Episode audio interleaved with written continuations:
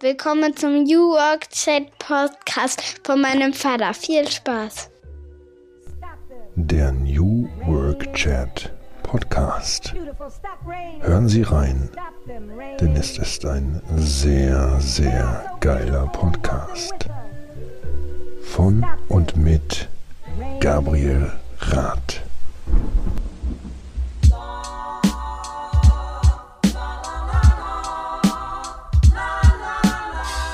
Und damit moin moin und schöne Grüße aus Rostock City. Herzlich willkommen zum wunderschönen New Work Chat Podcast.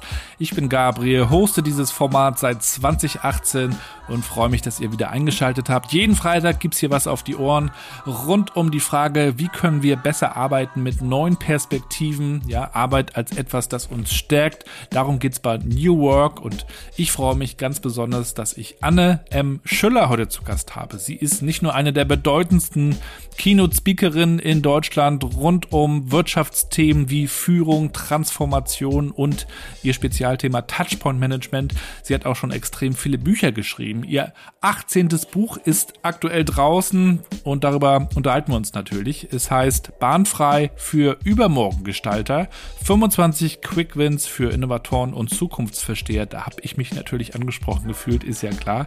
Und wir haben uns drüber unterhalten. Ein sehr schönes praktisches Buch, ja, fast ein Playbook hat sie da geschrieben. Und wir sprechen darüber, was eigentlich ja, so diese Quick Wins sind und wie man dazu auch kommt, wenn wir uns über Transformation und auch Kulturwandel in Unternehmen unterhalten. Wir schauen, was bremst, wir schauen, wie wir mit denen arbeiten können, die affin sind, die Interesse haben an neuen Themen. Und sie berichtet auch ganz praktisch aus ihrer Arbeit, wie sie eigentlich Bücher schreibt, wie sie überhaupt auch dazu gekommen ist, Bücher zu schreiben und Vorträge zu halten. Denn sie war vorher sehr erfolgreich eigentlich schon im Marketing, im Tourismus und vorher sogar bei der Bank. Ja, da haben wir auch was gemeinsam. Also eigentlich hätte sie das auch weitermachen können, aber sie sagt eben auch, sie liebt das Neue, sie liebt es auch, sich zu verändern. Auch da haben wir was gemeinsam. Ich habe mich sehr gefreut über dieses Gespräch und wünsche euch jetzt auch ganz viel Spaß und wir hören uns am Ende der Folge nochmal wieder. Ein kurzer Hinweis nochmal in eigener Sache. Wir starten ja am 31. Oktober unsere neue große Spendenaktion mit den Eisbademeisters. Das heißt, wir gehen auch in diesem Winter wieder Eisbaden in Rostock-Warnemünde in der Ostsee, die ja bis ein, zwei Grad kalt werden kann. Das haben wir schon erlebt. Und wir wollen ein bisschen Aufmerksamkeit erregen mit eurer Hilfe, brauchen also euren Support.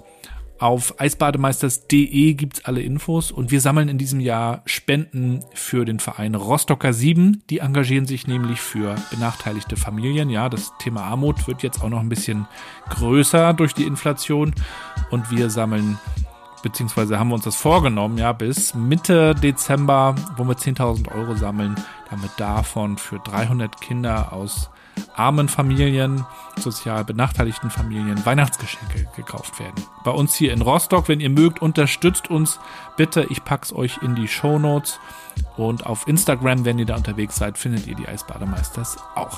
So, jetzt legen wir los. Viel Spaß mit dem Gespräch, mit dem Interview mit Anne.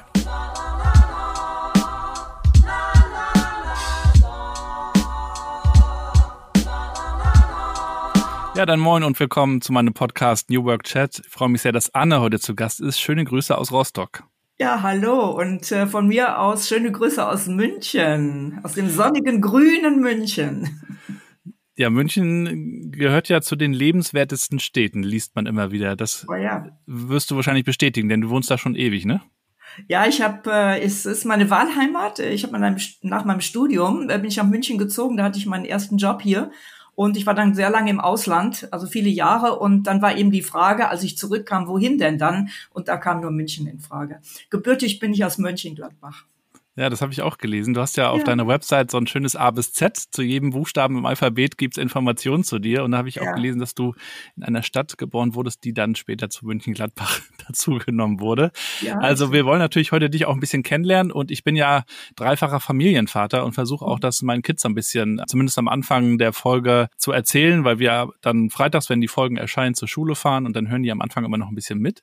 Und die mittlere Mathilda, die spricht ja auch das Intro dieses Podcasts. Und äh, wie würdest du der Mathilda, die gerade neun geworden ist, eigentlich erklären, was du so tust? liebe Anne? Ja, ich bin äh, eine Lehrerin für Erwachsene.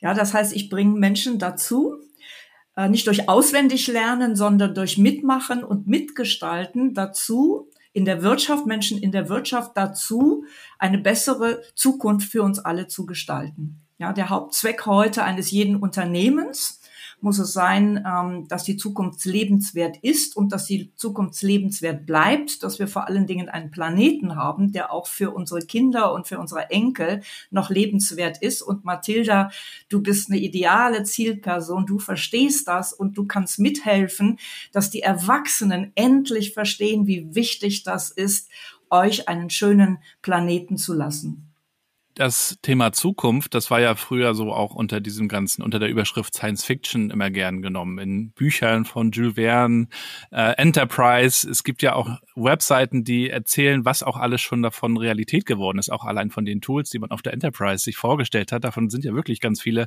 heute auch schon in unserem Alltag angekommen. Seit wann interessierst du dich denn für das Thema Zukunft?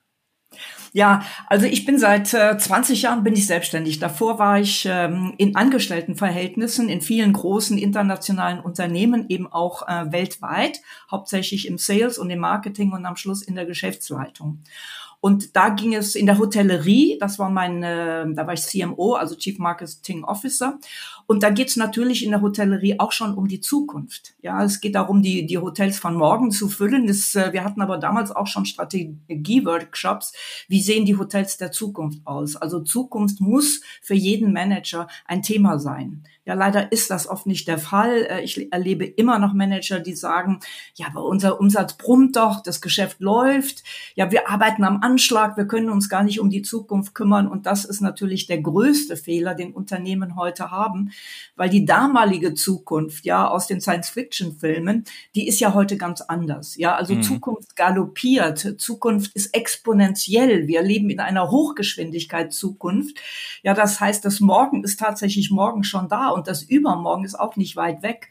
Und Unternehmen müssen sich auf das Übermorgen einstellen. Innovationen sind der Umsatz von übermorgen, aber ich muss eben heute damit beginnen und die Voraussetzungen im Unternehmen haben, äh, schaffen, damit die Innovationen dann startbereit sind, wenn die neue Zukunft beginnt.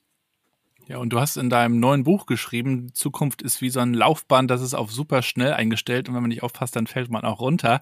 Über ja. dein neues Buch wollen wir auch sprechen, Bahnfrei für übermorgen Gestalter. Ich habe es natürlich gelesen, hat mir sehr, sehr gut gefallen und bevor wir da richtig reingehen, würde ich dir gerne auch noch eine Frage stellen, die ich auch immer am Anfang meinen Gästen stelle und zwar, mit welchen fünf Hashtags würdest du dich eigentlich beschreiben? Vielleicht hat das ja auch mit der Zukunft zu tun. Ja, Übermorgen Gestalter, neugierig, äh, Managementberater, Speaker und lebensfroh. Reden wir nochmal über die Vergangenheit. Du hast ja mal Betriebswirtschaft studiert ja. mit Schwerpunkt Marketing. Ja. Was würdest du dir rückblickend eigentlich wünschen, was du damals schon über Marketing hättest lernen können? Ja, ich habe an der damaligen Fachhochschule, in die heute Hochschule ist, für angewandte Wissenschaften in Würzburg studiert und insofern hatte ich bereits ein äh, sehr praxisorientiertes Studium. Also die Wirtschaftswissenschaften an die Unis, die waren extrem theoretisch. Mein Studium war sehr praxisorientiert. Wir hatten auch während des Studiums zwei Praxissemester zu machen, also echt auch äh, in die Praxis äh, voll einzusteigen. Und mir war es damals schon wichtig, das Marketing eben das draußen das zum Kunden hin mit dem drinnen im Unternehmen zu verbinden. Ich habe also seinerzeit schon die Verbindung gesehen, erst drinnen, dann draußen. Ja, wir müssen unternehmenskulturell, unternehmensstrukturell, auch von der, äh, von den Talenten der Mitarbeiter müssen wir uns einfach super aufstehen, damit, aufstellen, damit es dann hin zum Kunden äh, funktioniert. Und ich habe damals schon, das war also ganz, ganz verrückt. Ich habe damals ähm, meine meine Diplomarbeit geschrieben über Personalwerbung ja, da interessierte sich noch niemand dafür, dass man Personal ja anwerben muss, ja, dass der ähm, Personaler sozusagen zum Verkäufer werden muss seiner Leistungen, um die besten Talente anzuwerben. Und das war damals, also wir sprechen jetzt schon wirklich von sehr, sehr, sehr, sehr, sehr lange zurück, war das schon mein Thema. Und das hat mich eigentlich immer begleitet. Und begleitet mich ja heute noch.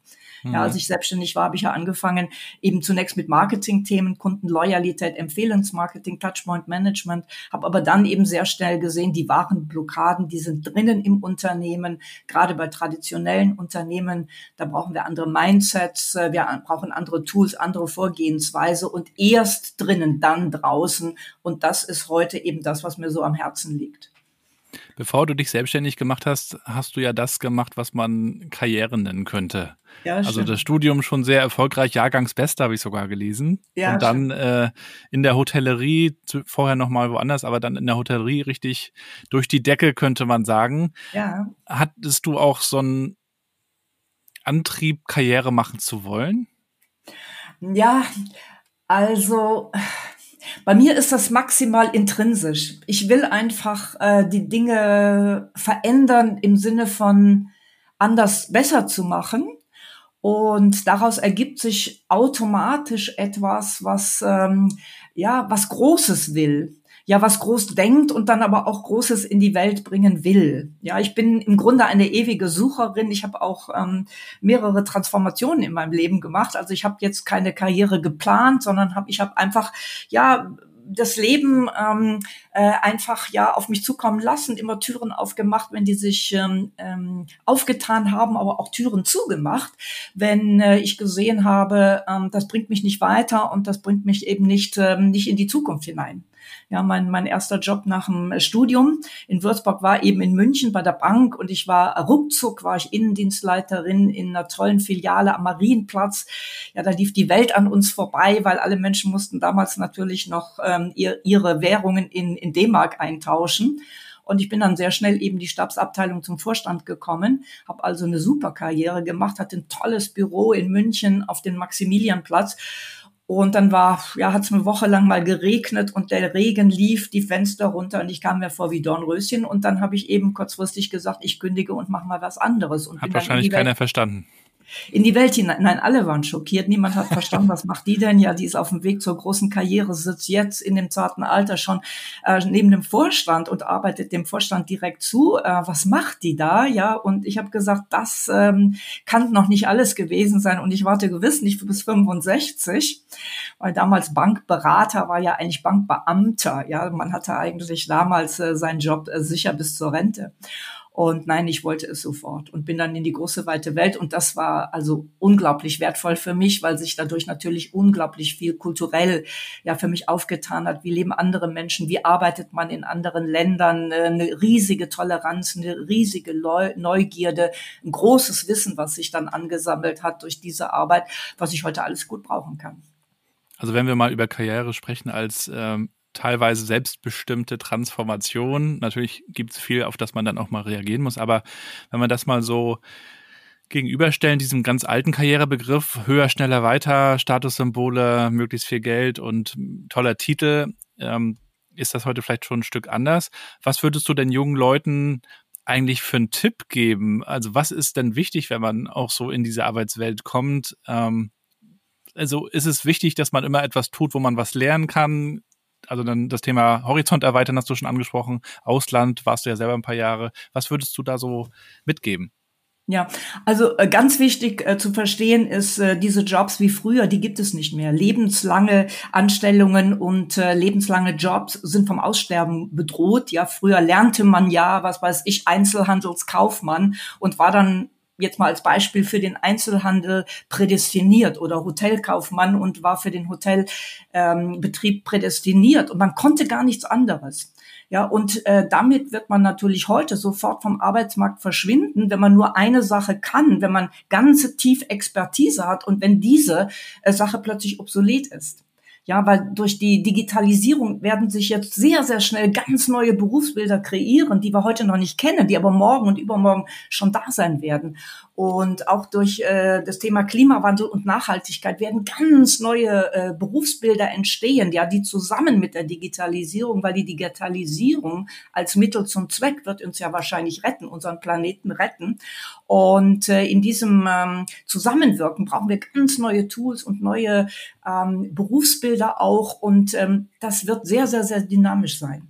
Ja, das heißt, äh, wir werden in Zukunft viel mehr Generalisten brauchen die multiperspektivisches Denken und Handeln haben ja, multiperspektivisch heißt also in verschiedene Perspektiven, Digitalisierung hinein, Nachhaltigkeit hinein, verschieden, äh, in verschiedene fachliche Tiefen hinein, aber auch die Flexibilität, schnell Neues zu lernen, Altes, was nicht mehr gebraucht wird, zu vergessen, zu überschreiben. Neues zu lernen, vor allen Dingen in diese Automatismen zu kommen des Neuen und nicht in äh, Krisenzeiten in das Alte zurückzufallen, weil da war man ja seinerzeit sicher und erfolgreich. Und diese Menschen, die werden wir brauchen. Also Übermorgengestalter sind äh, zu einem großen Teil, sind teilweise Experten, tiefe Experten, die brauchen wir auch, aber zu einem großen Teil sind es Generalisten mit multiperspektivischem Denken und Handeln. Ja, wenn die die Zukunft mitgestalten wollen, dann brauchen die das. Also permanente Lernbereitschaft ist heute ein Muss. Davon bringen die jungen Leute aber schon sehr viel mit. Die Voraussetzungen, den Willen bringen die mit ja, also nicht mehr äh, gebrauchsanweisungssüchtig wie alte Manager, die sagen, gib mir die zehn Punkte, zehn Punkte Checkliste, dann arbeite ich die ab, sondern was kann ich, wie kann ich es tun und wer ist der Beste und wo informiere ich mich im Internet, um das Beste vom Besten ähm, an der Stelle eben auch in diesem Moment auch kennenzulernen. So, das ist die eine Geschichte und die andere Geschichte ist natürlich, dass wir Karriere völlig neu denken müssen. Ja, also meine Karriere ist eigentlich schon genau in diese Richtung gegangen, eben nicht bis 65 bei der Bank, ja, sondern mal zu gucken, was gibt's in den anderen Branchen. Und ich bin mehrmals, ich habe mehrmals neu angefangen, als ich auch aus dem Ausland zurückkam. Ähm, da wollte keiner so einen wilden bunten Lebenslauf, wie ich den hatte. Ja, ich sprach fünf Sprachen perfekt. Das interessierte damals keinen Menschen. Ja, die Leute sagten, sie suchen doch bloß eine Überbrückung und dann sind sie wieder weg. Wir können sie, sie nicht überqualifiziert. Brauchen. Bitte? Sie sind überqualifiziert, hat man da Ja, oder falsch gesagt. qualifiziert. Ja. ja, die wollten jemanden, der Kontinuität zeigt, weil die damals eben noch Leute brauchten, die die fünf oder zehn Jahre im Unternehmen bleiben. Das ist ja heute alles anders. Also Karriere müssen wir anders verstehen und ich spreche eben in diesem Buch Bahnfrei für Übermorgengestalter spreche ich eben genau auch von der Kletterkarriere. Also ja. diese Karriereleiter, ja, Stufe für Stufe oder Sprosse für Sprosse zu erklimmen, zu warten, bis ich dran bin, dann aber auch Führungskraft zu werden werden, dann aber auch den Führungsjob nicht ablehnen zu können, wenn er mir dann angeboten wird, ja, ohne auch großes ähm, Wissen über Leadership und was bedeutet heute Führung und was wird morgen Führung bedeuten? Weil dieses Wissen haben Führungskräfte ja nie bekommen. Ja, die haben vier Jahre studiert, Fachwissen studiert und hatten vielleicht zwei, drei Wochen ein Crashkurse in Sachen Führung. Wie wollen die dann gut führen können? Ja, also diese ganzen alten Führungskonzepte, die funktionieren heute nicht mehr. Und was ich heute empfehlen, sind eben diese sogenannten Kletterwandkarrieren. Ja, das heißt, ich mache Temporärkarriere und richte mich dann auf was Neues aus. Ja, ich äh, kletter mal ein Stück die, die Kletterwand hoch und äh, steige dann aber auch wieder ab, um mich ähm, an einem neuen, ähm, äh, an einer neuen Stelle neu zu versuchen. Ja, das heißt, Führungskräfte sind heute Führungskräfte, punktuell, temporär Führungskräfte, in Projekten Führungskräfte, gehen aber auch äh, wieder in die Mitarbeiterfachperspektive zurück, lernen was anderes, lernen was Neues, machen einen neuen Bereich wieder Führung und dann eben auch wieder nicht. Kletterwandkarriere, um auch dieses multiperspektivische Denken und Handeln eben auch als Führung Führungskraft zu entwickeln. Ja, da kommen wir auch schon genau zu deinem Buch. Es ist das 18. habe ich gelesen. Ja, das du stimmt hast ja auch. Schon einige, du hast ja schon wirklich einige geschrieben. Ja. Wie sieht eigentlich der Prozess aus, äh, wenn du ein Buch schreibst? Oder auch ganz konkret, wie hast du dieses Buch geschrieben? Ja, also ähm, äh, die Bücher sind zu mir gekommen. Ja, also äh, als ich mich selbstständig gemacht habe, hatte ich mit ähm, einem damaligen äh, guten Bekannten eben auch aus München, wir hatten ein Konzept entwickelt, das hieß Total Loyalty Marketing. Und das war ein Managementkonzept, also ein ganzheitliches, total auch wieder dieses ganzheitliche Loyalität, Mitarbeiterloyalität nach innen, Kundenloyalität nach außen, das ganze Unternehmen auf Loyalität ausrichten und Loyalität verstanden eben als freiwillige Treue. Nicht als Kundenbindung oder Mitarbeiterbindung, Fesselprogramm, sondern freiwillige Treue, die vom Herzen des Mitarbeiters und vom Herzen des Kunden kommt und die für diese echte, wahre Verbundenheit auch sorgt, die dann langfristig sein kann. Und wir hatten ein Konzept entwickelt und ähm, ich traf dann, ja, es gibt keine Zufälle, traf ich dann die Cheflektorin äh, damals von, von, äh, von Gabler und die sagte mir, Frau Schüller, schreiben Sie ein Buch. Ähm, ja, ich habe gesagt, ich habe mich früher eigentlich schon mit Postkartenschreiben immer ein bisschen schwer getan. mein Papa hat mir immer Briefmarken geschenkt, damit ich wenigstens mal Postkarten aus der großen weiten Welt ihm schreibe.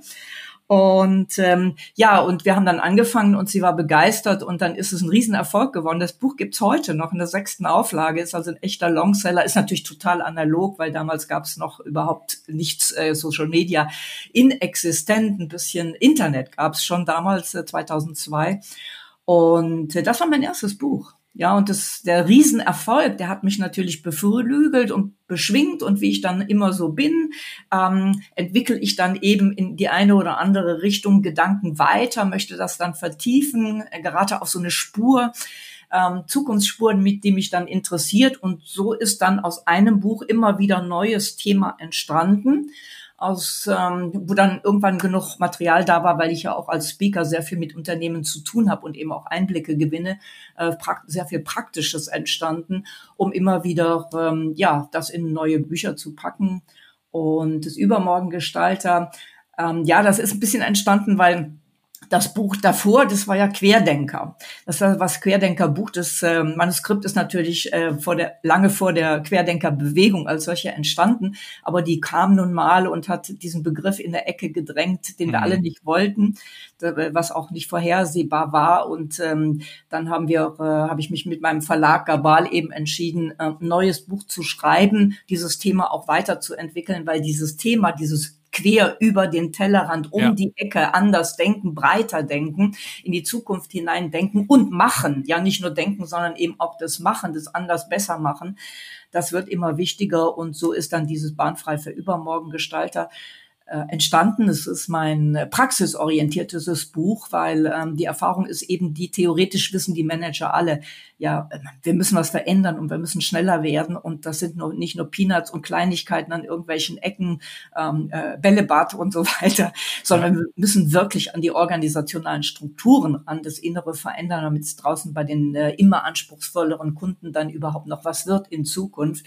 Und deswegen ist es dieses Pro Buch sehr praxisorientiert, nicht im großen strategischen, sondern bei den Quick Wins, ja, einmal ja. loslegen, nicht auf die großen strategischen Veränderungen warten, weil die Zeit hat heute kein Mensch mehr, sondern eben kleine, schnelle Erfolgserlebnisse, die auch anspornen, die einem Übung bringen, immer weiter in die Zukunft hineinzugehen, zusammen mit den Mitarbeitern. Und das ist so entscheidend. Du arbeitest seit vielen Jahren auch mit sehr großen Unternehmen. Mhm inspirierst durch Vorträge, aber bist auch ähm, ja in der ganz praktischen Zusammenarbeit. Mich würde mal interessieren, was sind dann auch so die Bremsen dafür, dafür, dass es nicht losgeht an vielen Stellen, dass die Bewahrer an der Macht sind und äh, du wirbst natürlich sehr schön für äh, die Zukunft und was man dafür tun kann, um, um fit zu werden für die Zukunft. Aber es gibt ja auch einfach wirklich viele Unternehmen, die entweder auch denken, das ist okay, so wie es läuft, oder ja, die Bedenken haben, wenn sie was verändern, ne, dieses Risiko vielleicht scheuen. Also wie erlebst du eigentlich so dieses Spannungsfeld von Unternehmen, denen es vielleicht auch noch ganz gut geht, die sagen, hm, komme ich gerade nicht zu oder wie du am Anfang meintest, schaffe ich ja gar nicht. Ja, ja. Also die Bremsen und die Blockaden sind natürlich vielfältig. Ja, ich erlebe die, die Bremsen und die Blockaden vor allen Dingen im Managementbereich. Die Manager sagen natürlich immer, meine Mitarbeiter können das nicht oder die wollen das nicht. Ich erlebe es genau umgekehrt. Ja, ein Mitarbeiter, den man nicht lässt, dem man keinen Freiraum gibt, Dinge anders neu zu gestalten und auch äh, wirklich mitzugestalten. Also nicht von oben auf äh, oktroyiert zu bekommen, ähm, wie es zu laufen hat, sondern der Mitarbeiter äh, bringt seine Vorschläge ein und darf die auch ausprobieren und darf auch Fehler machen und es darf auch scheitern, ja, weil Scheitern gehört zum, zur Evolution mit dazu. Ich muss scheitern, damit ich eben auch besser werden kann, damit ich Lernerfolge erzielen kann. Ähm, Umwege erhöhen die Ortskenntnisse, sagt ja. man so schön. Und wer sich nie verirrt, der findet auch keine neuen Wege. Ja, um die neuen Wege zu finden, muss man sich verlaufen. Ich bin viel in den Bergen unterwegs mhm. und ich gehe lieber die neuen Wege und ich verlaufe mich auch, kein Problem. Ich komme zurück und Hast jedes ein Mal. GPS dabei, dann geht's. Bitte? Hast ein GPS dabei, dann geht's. Ja, und jedes Mal bin ich ein bisschen schlauer geworden. Ne? So, und es hat auch irgendwie Spaß gemacht, weil es äh, ja auch fordert und Selbstwirksamkeit letztlich ähm, äh, trainiert. So, und äh, die Bremsen sind vor allen Dingen im Managementbereich, weil man eben dort sehr stark das verteidigt aus der Vergangenheit, aus welchen Gründen auch immer. Ja, also teilweise ähm, hat es mit Finanzen zu tun. Ja, in, in den großen Produktionsanlagen sind, ist halt unglaublich viel Geld investiert. Ja, das ist ja ein ganz anderes Szenario als heute ähm, digitale Unternehmen. Ja, die brauchen nicht so viel Geld am Anfang in die Hand nehmen. Die brauchen paar Laptops und ein bisschen Cloud und ein bisschen, ähm, ähm, ein bisschen ähm, ja verrückte, verrückte Nerds, um loszulegen. Und die alten Unternehmen, die haben halt riesige äh, Kapitale in die, ähm, in die ihre Produktions-, in die Industrieanlagen gesteckt. Ja, und die haben eben Mitarbeiter leider eben sich früher gesucht, die Fachexpertise hatten. Ja, das heißt, die haben überhaupt keine Mitarbeiter, um das Neue in die Welt zu bringen. Ja, ich sag mal Automobilindustrie als Beispiel. Ja, wir sind Weltmeister in Sachen traditionelle Autos bauen. Es gibt Heute ja, aber vor wenigen Jahren, als das Thema plötzlich auf die Bühne kam, nicht plötzlich natürlich, also das ist immer nur scheinbar plötzlich, weil gebrodelt hat es ja schon seit Jahren. Und ähm, dann haben wir aber keine in dieser äh, Automobilindustrie keine Fachleute, die eh können, also e, äh, e, e, Mobility können. Und wenn ich keine Mitarbeiter habe, die das können, dann kann ich das Neue auch gar nicht bauen, selbst wenn ich es wollte. Ja, das ist die eine Geschichte und äh, viel wird natürlich auch bei börsenorientierten ähm, Unternehmen auf das Kapital äh, äh, und auf die Anleger äh, geschaut, ja, dass man denen sozusagen ähm, die, die, die, die Finanzquellen, die Dividenden für morgen erhält, Quartalsberichte als Stichwort und sich zu wenig überlegt äh, mit dem, was ich heute habe, was ich heute versuche zu erhalten, um Dividende ähm, den, den Anlegern zu geben, äh, komme ich übermorgen aber nicht mehr weiter. Die denken nicht bis übermorgen, die denken eben in, in Quartalen, in Quartalsergebnisse, auch medienbefeuert. Ja, dann haben wir ganz viele Ängste natürlich in den Unternehmen, äh, Manager, die nicht mehr mitkommen. Wir haben äh, kognitive Blockaden, also die Bremsen und die Blockaden sind vielfältig. Ist nochmal ein eigenes Buch, ne? Ja, ist ein eigenes Buch. Also ich habe natürlich in diesem Buch auch ein Kapitel, weil mir geht es immer drum, dass es da, wie können wir es überwinden? Und im Buch gibt es eben ein Kapitel, da geht es um den Elefanten im Raum. Ja, das heißt, wir thematisieren eben diese ähm, Blockaden, ja, die als Tabuthemen als heilige Kühe, dick wie ein Elefant im Raum stehen und alles versperren, ähm, die ganzen Türen versperren, die uns um die Zukunft führen.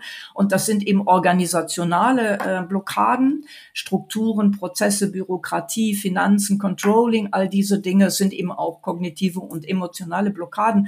Und erst wenn wir die angehen und uns darüber im Klaren sind, das blockiert uns in Wirklichkeit, dann können wir natürlich auch die nächsten Schritte tun. In dem Buch kann man lesen über Future Skills, Future Working und Future Fitness. Fangen wir mal vorne an. Bei den Future Skills ist mir natürlich auch als Vater ein wichtiges Thema. Was wird zukünftig wichtig sein? Worauf kommt es an?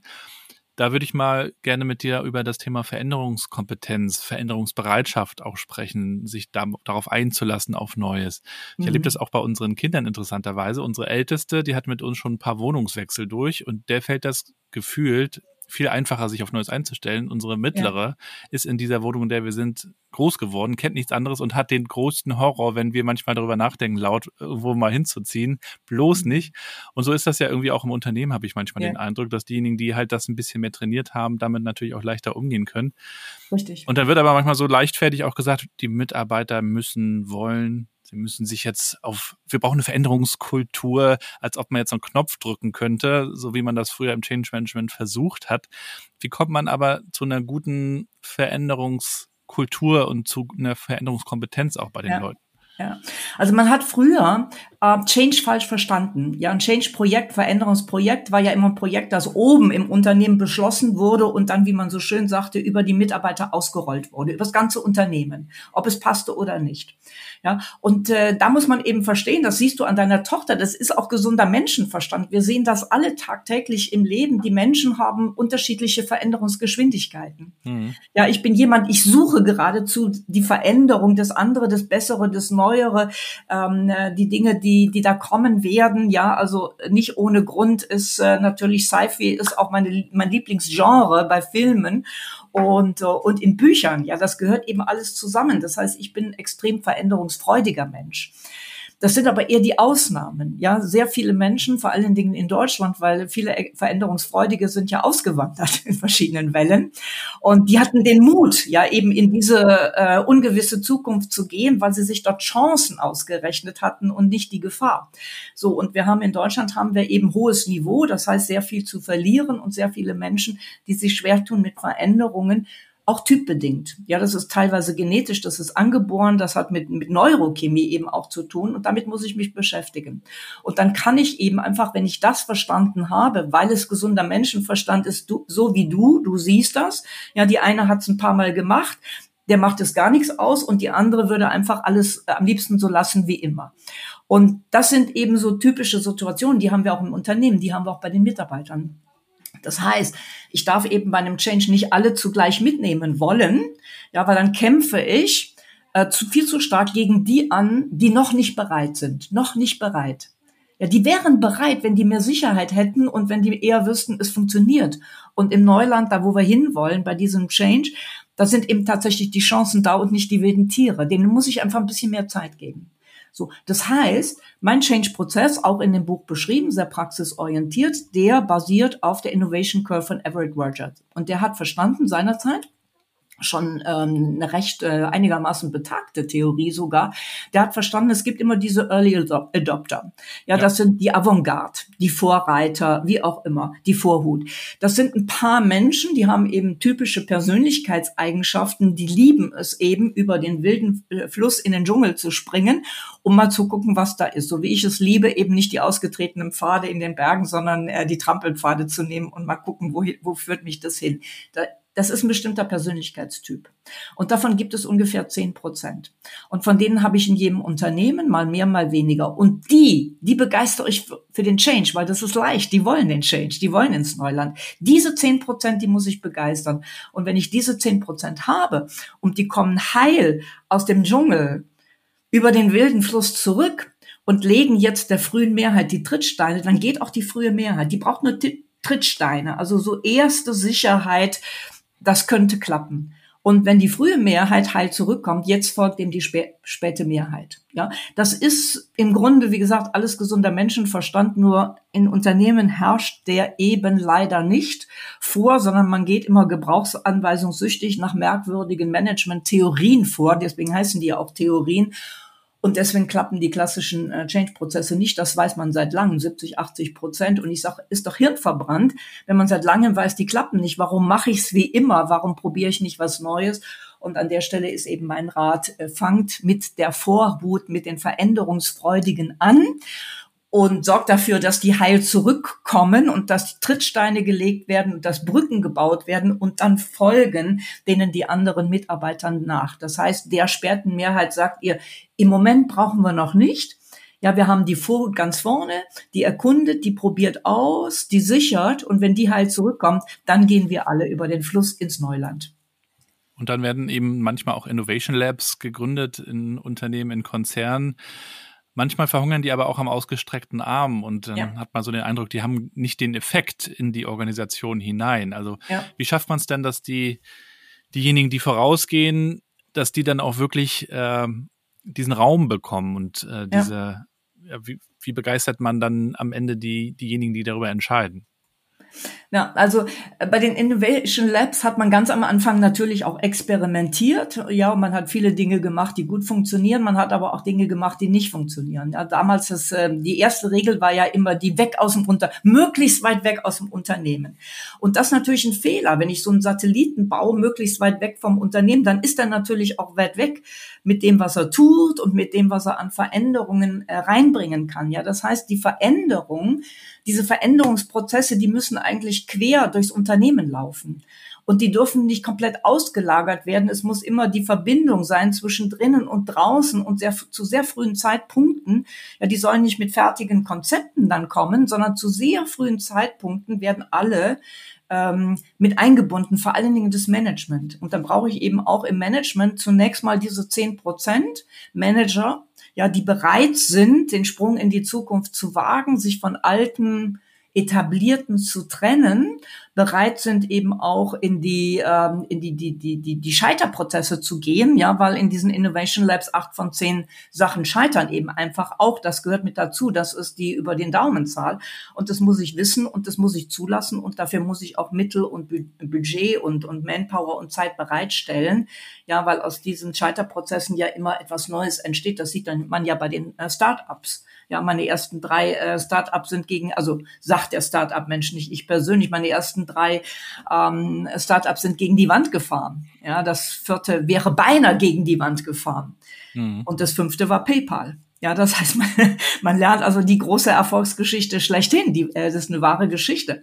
Ähm, das heißt also, ich lerne eben über das Scheitern genauso wie beim Sport. Ja, wenn ich, ich sag mal, ich bin Tennisspieler und äh, will eine neue Rückhand trainieren, die funktioniert natürlich auch nicht perfekt. Das heißt, am Anfang haue ich auch, auch acht von, äh, von, äh, von zehn Schlägen daneben. Aber wenn ich trainiere und die ist besser, dann kann ich damit am Schluss die großen Siege erringen.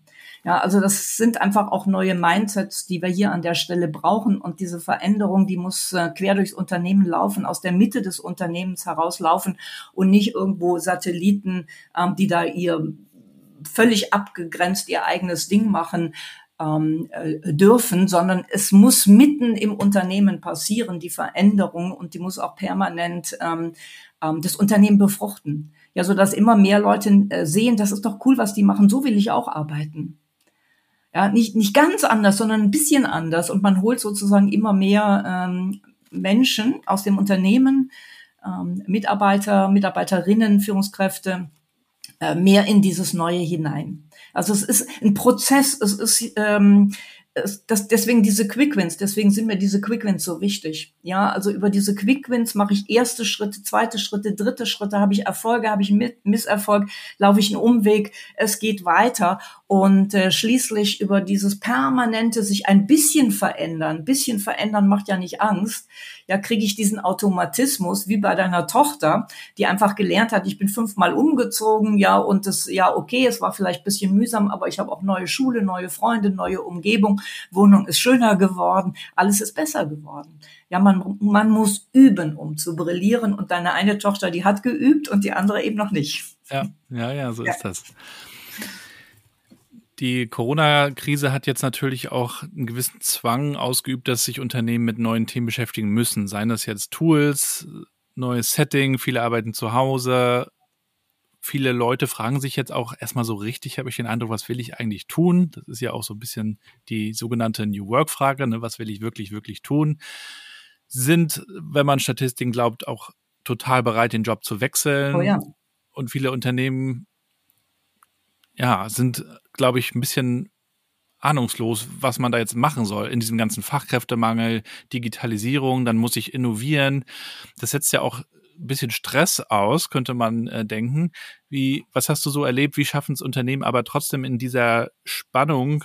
Ne, die, Mark die Märkte sind unglaublich dynamisch und äh, entwickeln sich rasant, aber trotzdem so eine gewisse Leichtigkeit zu entwickeln, auch in der Unternehmenskultur, so dass sowohl die Kunden gerne zusammenarbeiten als auch die Mitarbeitenden. Hm, hm. Also das, das ist ein Prozess. Ja, das, das beginnt natürlich mit neuem Denken, neuem Mindset und dann mit neuem Handeln. Ja, das heißt, zunächst muss ich im Denken die neuen Kunden verstehen und ich muss, muss auch die neuen Mitarbeiter verstehen. Ja, Corona hat uns alle natürlich verändert und hat uns allen äh, ein bisschen mehr Unsicherheit gegeben, vor allen Dingen eben einfach dieses Gefühl gegeben, eine Krise jagt die andere. Es ist ja nicht mit Corona jetzt zu Ende. Und wir müssen alle, alle gemeinsam jetzt noch lernen, ähm, in diese neue Situation hineinzuwachsen. Und dann gibt es eben wiederum die, ja, die Veränderungsfreudigen, die besser damit zurechtkommen als die, die noch dem alten, äh, vergangenen, dem scheinbar guten alten Zeiten nachtrauern. Es ist wie, wie immer ist es äh, eine Typfrage. Und was ich den Unternehmen empfehle, eben sich auf diese Typen zu konzentrieren, die veränderungsfreudiger sind, die per se dynamischer sind, äh, auch mehr bei diesen jungen Menschen zu suchen. Denn diese jungen Menschen haben ja heute ähm, schon sehr viel äh, wildes Leben mitgemacht im Sinne von, es hat sich ja in deren Leben äh, viel verändert, ständig viel ja. verändert. Ja, wenn ich heute ein Jungunternehmer bin, ich habe ständig mit Veränderungen zu tun, auch mit Ängsten zu tun, schaffe ich es in die Zukunft hinein. Ja, ich habe ständig kleine Brüche, Iterationen, ähm, ständig neue Finanzierungsrunden, ständig neu muss ich mit dem Kunden gemeinsam erörtern. Ähm, passen die Produkte noch? Können wir es für euch anders besser machen? Also da haben wir schon ganz schön viel Expertise. Und da würde ich eben auch suchen und muss natürlich diesen jungen Menschen, veränderungsfreudigen Menschen im Unternehmen eben einfach Bedingungen schaffen, die Arbeitsbedingungen schaffen, die für die erfreulich sind. Und das eben ist eben genau kein Bällebad und das ist eben genau kein, kein, kein Fußballkicker, sondern das hat eben mit Selbstwirksamkeit sehr viel zu tun. Ja, das heißt, das sind keine Befehlsempfänger, denen ich sage, wie die zu arbeiten habe, sondern die sagen mir, die sagen uns, dem Management, wie die Zukunft aussieht, weil es ist ja deren Zukunft, ja, die Zukunft der jungen Leute. Das heißt, ich muss diesen Menschen zuhören und muss die machen lassen. Ja, das heißt, eine Führungskraft ist kein Ansager mehr, der sagt, wie die Dinge zu laufen haben, sondern ist, der ist ein Fragesteller und ein Zuhörer und ein Ermöglicher und ein Katalysator. Ja, der immer mal wieder was reingibt in einen Prozess, aber sich dann auch wieder zurückzieht. Ein Katalysator ähm, verändert ja Prozesse, aber wird selbst aus dem Prozess wieder rausgenommen. Also es sind äh, wirklich neue Themen, die wir hier haben. Und ähm, diesen neuen jungen Menschen, äh, dem traue ich sehr viel zu aber eben nur, wenn man denen ein Arbeitsumfeld gibt, in dem die gern arbeiten wollen. Ja, und für die ist äh, Work-Life-Balance wichtig. Ja, also ich sag mal, dieses Überstunden machen, das ist ja etwas aus der alten Industriezeit. Ja, ich habe lange in der Hotellerie gearbeitet. Da war das selbstverständlich. Die, die, die Menschen wurden für acht Stunden bezahlt und machten jeden Tag zwei Stunden Überstunden, unbezahlte Überstunden. Das war selbstverständlich. Das, war, das wurde noch nicht mal hinterfragt. Ja, und jetzt sind die Leute als, als, als Beispiel auch, warum ist diese Situation heute so, wie sie ist. Ja, ja, jetzt waren Hotels zu, die Leute mussten sich andere Jobs suchen und haben festgestellt, ja, in anderen Branchen ist das ja nicht so. Wenn ich einen Acht-Stunden-Vertrag habe, dann arbeite ich acht Stunden und zwar zu ordentlichen Arbeitszeiten. Und dann haben die eben einfach festgestellt, das ist für mich, für das, was ich möchte, ein viel besseres Arbeiten. Ja, zu äh, an, angenehmen Arbeitszeiten und eben acht Stunden Arbeit, wenn ich acht Stunden bezahlt kriege oder acht Stunden bezahlt, wenn ich auch acht Stunden gearbeitet habe. Und dann gehen die nicht in die Hotellerie zurück. Ja, das heißt, viele Branchen müssen, müssen sich eben auch wirklich branchenweit überlegen, muss ich die Dinge anders gestalten, damit ich die Menschen von heute und morgen erreiche. Und das betrifft einerseits die Mitarbeiter und andererseits auch die Kunden natürlich. Und die Kundinnen und die Mitarbeiterinnen auch. Also auf jeden Fall ein äh, sehr, muss ich auch sagen, sehr schön praktisches Buch, fast ein Playbook, wo man reinschauen kann. Äh, da sind ganz ja, kleine Dinge drin, auch dieses Kill a Stupid Rule fand ich nochmal ganz toll. Also schaut da mal am besten rein und äh, lest dieses Buch. Was liest du eigentlich für Bücher? Kannst du uns vielleicht auch noch eins empfehlen, was dich zuletzt beeindruckt hat? Vielleicht auch ein Science-Fiction-Buch, was du magst. Ja, also äh, ich lese, ich lese privat natürlich Bücher. Ich lese vor allen Dingen ähm, natürlich auch Fachbücher, ja, weil ich einfach wissen muss, was ist State of the Art, äh, wo sind die, ähm, die mir noch was geben. Ja, weil also ich versuche Bücher zu finden, die mir noch was geben, die mir Aspekte geben, die ich noch nicht ausge, selber aus, äh, ausgearbeitet habe. Und das Buch, was mich in letzter Zeit am meisten beeindruckt hat, heißt im Grunde gut. Mhm. Ja, das heißt, äh, das ist ein holländischer äh, Kulturwissenschaftler, jung noch, der ist, äh, wenn ich es recht im Kopf habe, äh, 88 geboren, also wirklich die junge Generation. Und das fand ich sehr schön, dass er eben eine Welt aufmacht, die, die er für im Grunde gut hält. Ja, und er äh, sträubt sich dagegen, gegen diese ganzen ähm, äh, äh, äh, äh, Krisenfokussierung, ja, dass wir letztlich auch von den Medien immer nur die großen Krisen und die großen Desaster auf der ganzen Welt aufgezeigt bekommen und gar nicht das Gute sehen. Ja, das heißt, wir sehen diese fünf Prozent Drama. Wir sehen aber gar nicht, wie viel äh, 95 Prozent Gutes in der Welt passiert und wie viel Gutes auch in den Menschen steckt. Ja, und äh, wenn eine Krise kommt, dass der erste Impuls eines Herdentieres, und wir Menschen sind ja Herdentiere, Solidarität ist und nicht jeder, jeder gegen jeden.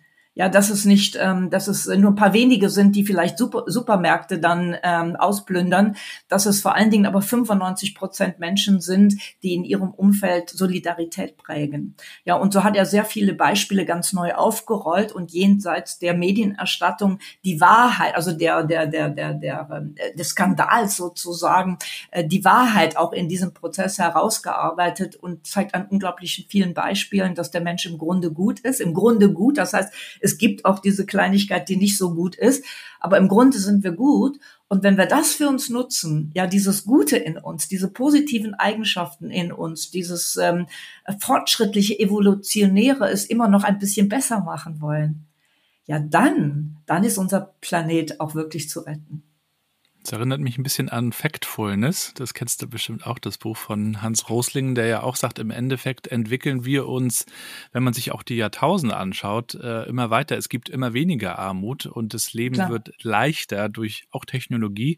Ich bin ja auch ein äh, Optimist und ähm, versuche auch auf Netzwerken wie LinkedIn äh, weniger noch den 50. Punkt zur negativen Diskussion hinzuzufügen, sondern positive Geschichten zu erzählen. Danke dir, dass du das auch tust. Wünsche dir weiterhin äh, viel Erfolg und natürlich auch viel Gesundheit.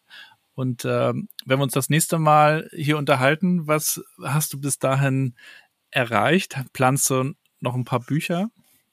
Bestimmt. Ja, also ich, de ich denke immer, wenn es ausgeschrieben ist, das jetzt mein letztes, ich bin ausgeschrieben, aber einen Tag später habe ich schon wieder Ideen und natürlich aus diesem Buch, also meistens aus einem Buch entwickelt sich dann quasi ein Aspekt, ähm, wo ich sage, da will ich noch in die Tiefe gehen und äh, in diesem Buch ist es natürlich äh, interessanterweise das letzte Kapitel, Kapitel 25, da geht es um Zukunftsbilder malen ja. und äh, in diese Richtung äh, arbeite ich jetzt vor und es kann gut sein, dass daraus dann ein Buch entsteht, wahrscheinlich ein bisschen gemeinsam mit anderen, die auch in die Zukunft denken, weil das ist ein ganz wichtiger Aspekt, dass wir eben nicht äh, nur in unserem eigenen Denkstübchen bleiben, sondern sehr weit denken, multiperspektivisch denken, auch mit Hilfe von zweiten und dritten Meinungen eben äh, mehr Sicherheit äh, gewinnen, wie wir unseren Weg in die Zukunft finden.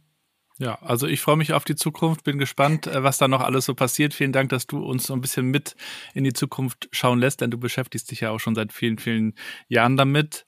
Ähm, und ja, würde mich freuen, wenn wir uns irgendwann auch nochmal offline treffen. Du bist ja viel unterwegs. Da steht bestimmt ja. auch in diesem Jahr noch einiges an, ne? Ähm, ja, ich bin ja mehr auf, äh, auf Speakerbühnen, äh, ja. bei Unternehmensveranstaltungen, äh, bei Kundenveranstaltungen und so weiter. Und dadurch, dass es jetzt endlich auch scheinbar im Herbst äh, offline weiterhin möglich bleibt, die größeren Events zu machen, bin ich jetzt sehr stark eben gebucht als Speaker, als Keynote-Speaker ja. auf Bühnen zu sein und ähm, weniger auf Messen, sondern mehr äh, also auch tatsächlich auf Bühnen, wo Unternehmen für ihre Führungskräfte, für ihre Mitarbeiter, für ihre Kunden eben einfach auch ähm, Aspekte sich anschauen mit meiner Hilfe, die sie in die Zukunft führt. Also alles Gute dabei, liebe Anne, danke mhm. für das Gespräch und bis bald. Ne? Ja, gerne, gerne. Tschüss. Ciao. Und damit sind wir auch schon am Ende der heutigen Episode mit Anne M. Schüller, die mit Sicherheit schon wieder das nächste Buch schreibt. Wenn ihr mögt, dann schaut auch mal auf ihrer Webseite vorbei, anneschüller.de, packe ich euch natürlich auch in die Shownotes und bei LinkedIn findet ihr sie natürlich auch.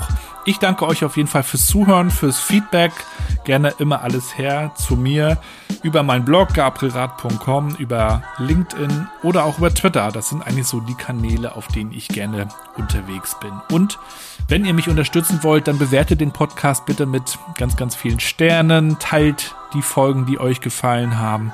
Lasst es alle wissen, dass dieser Podcast gut ist und dass er auch noch besser werden kann, nämlich nicht, nicht nur durch euer Feedback, sondern auch durch neue Gäste, auf die ich mich freue in den nächsten Wochen und Monaten.